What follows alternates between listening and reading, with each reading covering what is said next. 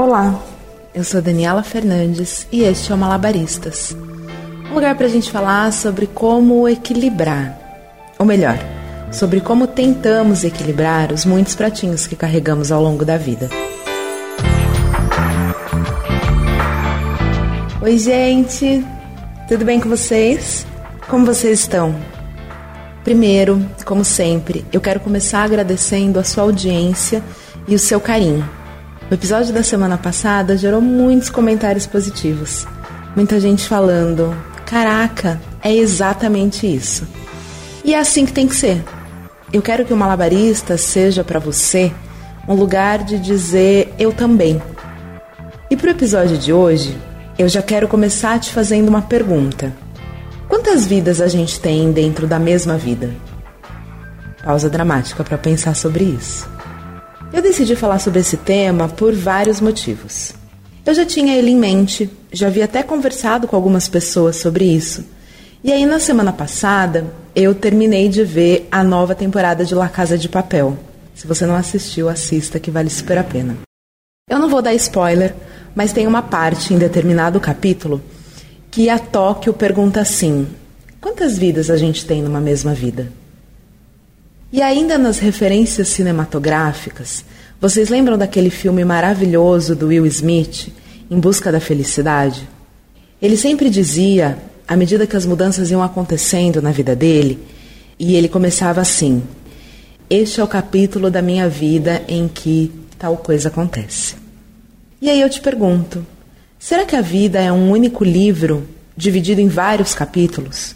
Ou será que somos vários livros dentro da biblioteca da vida? Somos os mesmos personagens vivendo enredos diferentes?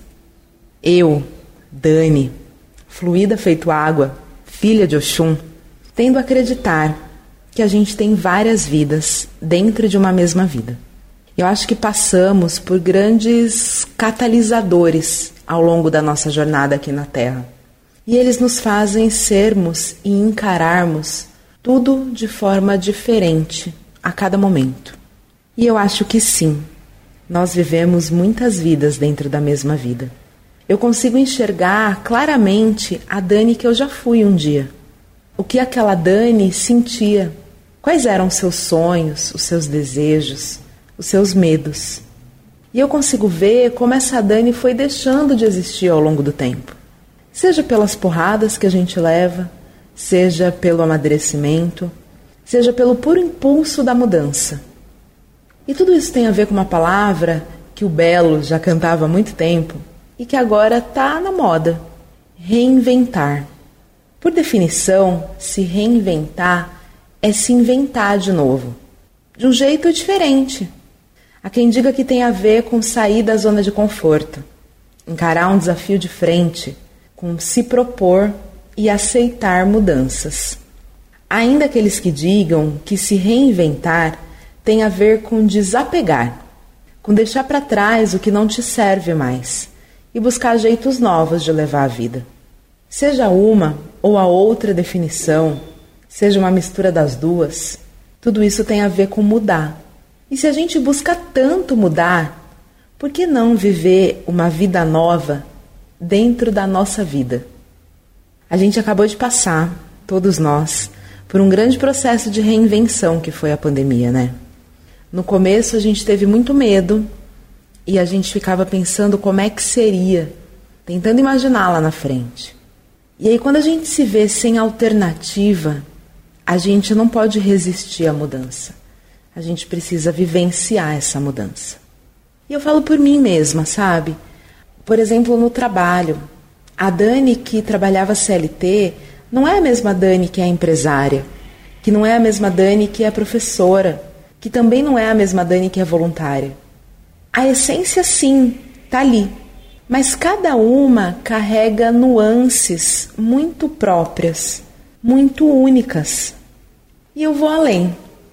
Já que a gente está falando de várias vidas numa mesma vida, de várias versões de nós mesmos, e quando a gente fala de amor, é possível a gente ter mais de um amor na vida?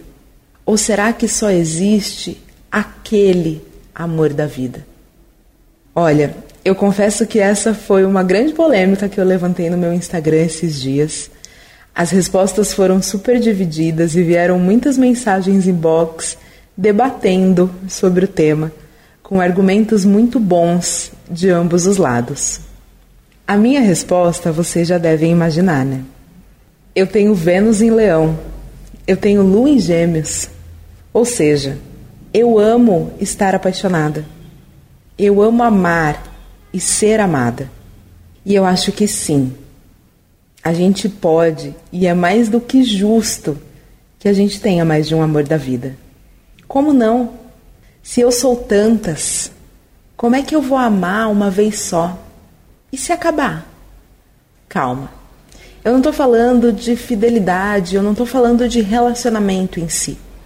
Eu estou falando de amor, do sentimento de encontrar naquela pessoa o te tirar do chão, achar que realmente aquela pessoa é para sempre e não vai sair da sua vida nunca mais. Porém, a vida, essa grande fanfarrona, por N motivos acaba separando as pessoas. Porque a gente muda, as pessoas mudam, os relacionamentos mudam, os contextos mudam. E aí você vai seguir amando aquela pessoa sem ser amado de volta? Amando de longe, amando sozinho? Ou não amando mais? Ah, não, gente. Não dá, não. É claro que não precisa ser volátil, não precisa ser simples, não precisa ser rápido. Mas eu de verdade acredito que as vidas que temos dentro da nossa vida nos permite que em diferentes momentos, por meio de diferentes personalidades e contextos que a gente está naquele momento, sim, vão aparecer mais de um amor da vida. Eu, por exemplo, me apaixonei perdidamente e realmente amei uma pessoa quando eu tinha 24 anos. Era ele. Naquele momento, era ele. Para aquela Dani, era ele. A gente viveu uma história linda, em determinado momento parou de fazer sentido. E eu não acho que o amor acabou. A gente se separou, foi difícil pra caramba, mas a gente entendeu que a nossa jornada juntos havia terminado, que o nosso propósito de estar juntos não fazia mais sentido. Mas o amor continuou ali. Eu acho que o amor ele se transforma em carinho, em amizade, em admiração. Ainda era amor, mas não era mais um casal. Entende o que eu quero dizer? E aí você acha mesmo que ali, do alto dos meus 34 anos, que foi quando a gente separou, eu ia acreditar que o amor da minha vida tinha ido embora para sempre, que o universo tinha feito eu encontrar essa pessoa e por inúmeros motivos a gente não ia ficar junto e aí fim, só na próxima vida? Ah, não, gente. Mas nunca. Eu sou otimista por natureza. Inclusive, esse meu ex foi a primeira pessoa que me disse que eu enxergo o mundo através de lentes cor-de-rosa. E sim, eu enxergo. Eu já disse isso aqui para vocês e eu prefiro que seja assim. E eu acho que tá aí o grande lance, sabe? Acreditar. Eu entendi que aquele ciclo havia encerrado e acreditei que eu, sim, poderia encontrar um amor da vida novamente, que as minhas fichas não tinham acabado. E eu sigo acreditando. Eu acho que depois de uma grande decepção, a gente tem medo de amar de novo. Medo de se permitir, medo de se magoar, medo de quebrar a cara mesmo. E eu acho que é um pouco da sensação da montanha russa, sabe? Quando você tá na fila que você fala, cara, eu vou desistir. Mas depois que você senta, bota o cinto e se permite viver aquela experiência, pô, é incrível. É incrível. Sabe aquela sensação de se reconhecer nas coincidências, de olhar os pequenos detalhes, de se ver no outro, de abrir um sorriso só de pensar na pessoa. É muito delicioso.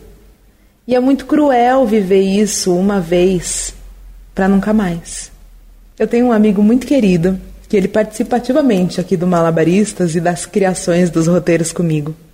E ele falou para mim essa semana: "Ah, eu acho que uma hora o amor não é mais prioridade.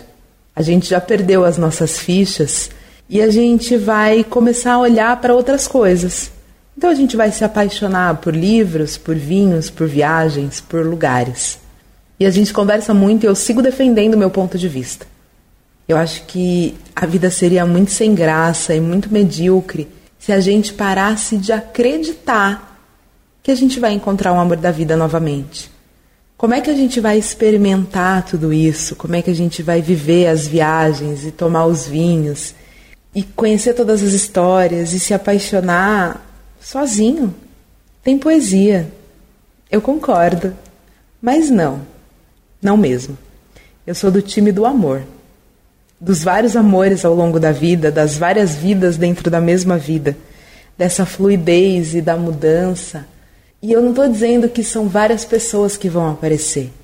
Eu estou dizendo que a gente não pode deixar de acreditar. Sabe?